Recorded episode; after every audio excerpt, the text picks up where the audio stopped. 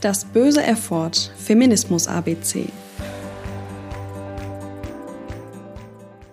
Das englische Wort queer bedeutet seltsam, komisch und wurde früher als Schimpfwort für heterosexuelle Menschen benutzt. Doch in den 90er Jahren verwendeten homosexuelle und bisexuelle Leute das Wort einfach zur Selbstbezeichnung und besetzten es damit positiv. Mittlerweile ist queer ein Sammelbegriff für alle Menschen, die nicht der heterosexuellen Geschlechternorm entsprechen. Also für alle, die aufgrund von Geschlechtsidentität oder sexueller Orientierung von der gesellschaftlichen cis-heteronormativität abweichen. Besonders schön an dem Begriff finde ich, dass er den Community-Gedanken unterstützt, statt auf genaue Identitätsabgrenzung zu bestehen. Es nimmt irgendwie den Zwang, sich klar definieren und für seine Identität rechtfertigen zu müssen. Mann oder Frau kann einfach sagen, ich scheiß auf euer cis-heteronormatives Weltbild, ich bin queer.